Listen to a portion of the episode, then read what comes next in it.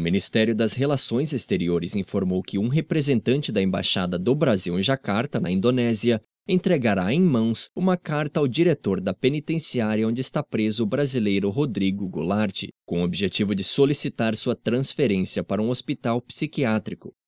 Goulart foi diagnosticado com esquizofrenia, quadro que foi confirmado em laudo assinado por um psiquiatra da rede pública da Indonésia. Segundo o jornal Jakarta Post, a Procuradoria-Geral do país vai pedir uma segunda opinião médica para decidir o destino do brasileiro.